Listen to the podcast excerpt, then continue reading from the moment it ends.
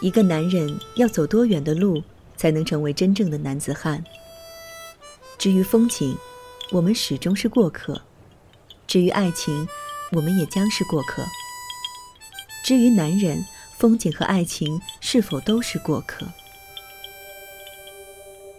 七年为爱放逐，在寂静的苍穹下，作别有始无终的眷恋，终成回不去的旅人。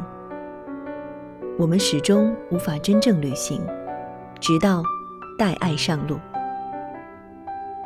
寂静苍穹下，作者李初初，播讲佳琪。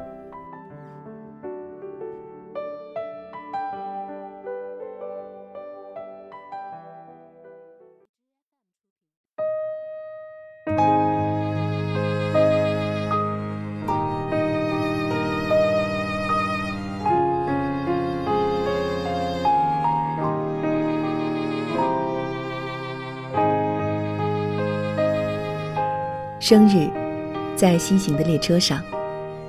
生日让我想起了童年，想起了许多年来一直藏匿在内心的秘密之花。在辽远的地平线，我又仿佛看到了自己在家乡小时候所熟悉的那些山川和河流。我的童年因为那些突兀的山岩、奔跑的大河、浪漫的山花，以及躲在矮树上的松鼠，才变得那么有趣和幸运。而今是在一条向西的路上，是在前往新疆的路上。这样的一次向西之旅，究竟会给我带来什么不同？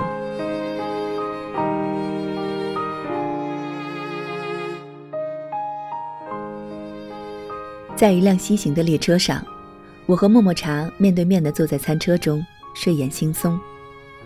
迎着车窗外茫茫的戈壁和沙漠，我们略显兴奋。喝着爽口的乌苏啤酒，谈笑聊天，搞得极为形式。这是两千年夏天的一天，我生日的一天，在通往新疆的道路上，笑语狂欢，抑制不住内心的激动。的确，在广袤的地平线上，被一缕柔美的霞光揭开生日之尘，是一件让人感到十分惬意的事情。当然。我没有忘记为自己要上一碗热气腾腾的汤面，还有一份煎蛋。生日的早宴没有因为车厢的局限而显现出丝毫的窘迫。在那样一个清澈的车厢中的早晨，我们的情景应该是不多见的，喜悦洋溢在脸上，有点找不到合理的表达方式。我就斜靠在椅子上，漫不经心地感受着一个和自己相关的日子。一段即将开始的旅程，思绪如同被列车带起的风，在一眼望不到尽头的原野上徜徉。我甚至像是一个忧伤的老人，在暮年回味起平生的过往，有点儿忍不住要热泪盈眶。坐在窗边，我还在长久地回想黎明前那些还映照在戈壁上的月光，它们一片朦胧，清凉而望不到边际。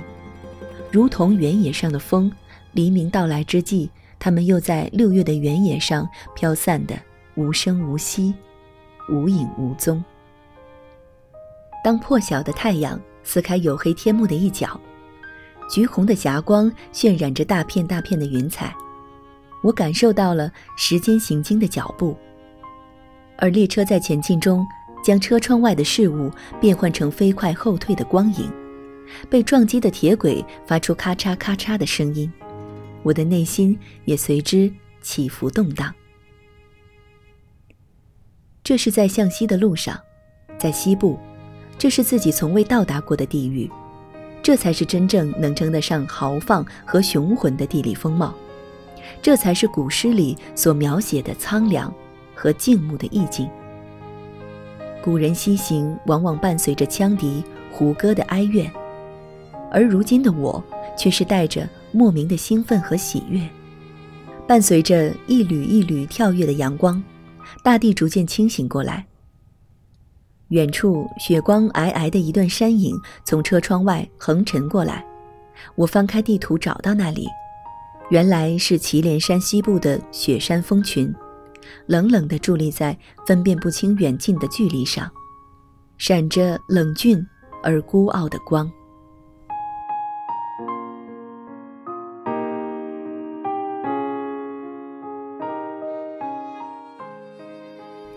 当连天的戈壁和沙漠一成不变地呈现在车窗外时，我对新疆发出的感叹大致是这样的一类词汇：粗犷、浩瀚、广阔、无垠。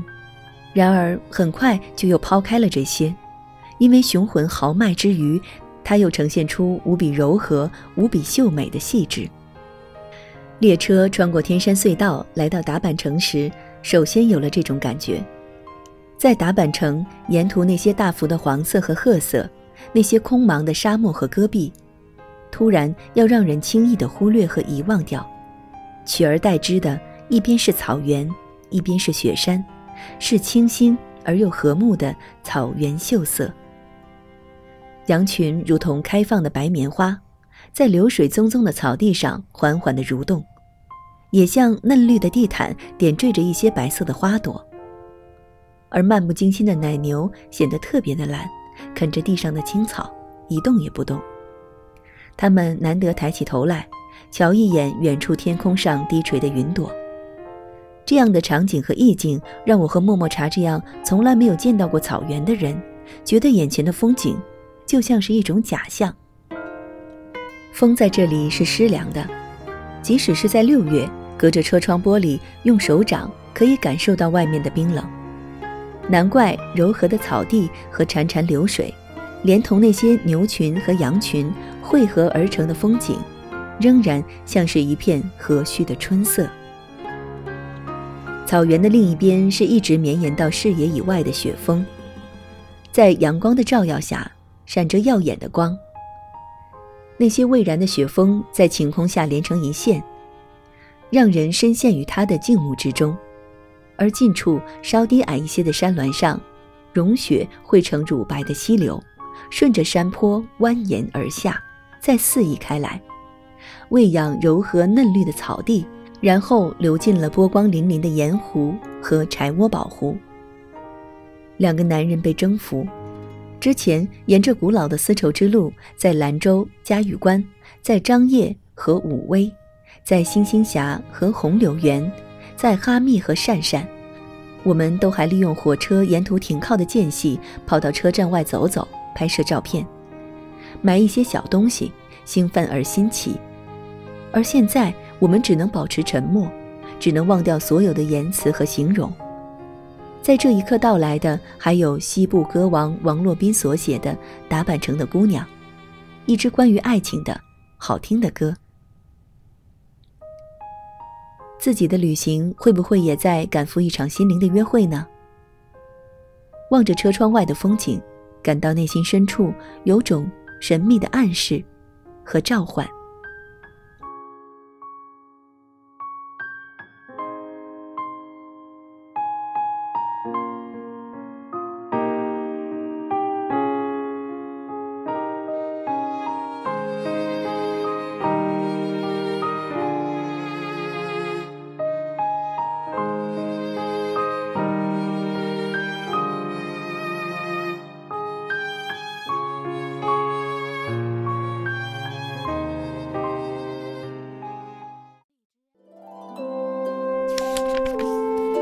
读书是我们了解世界的方法，也是我们每天最好的娱乐。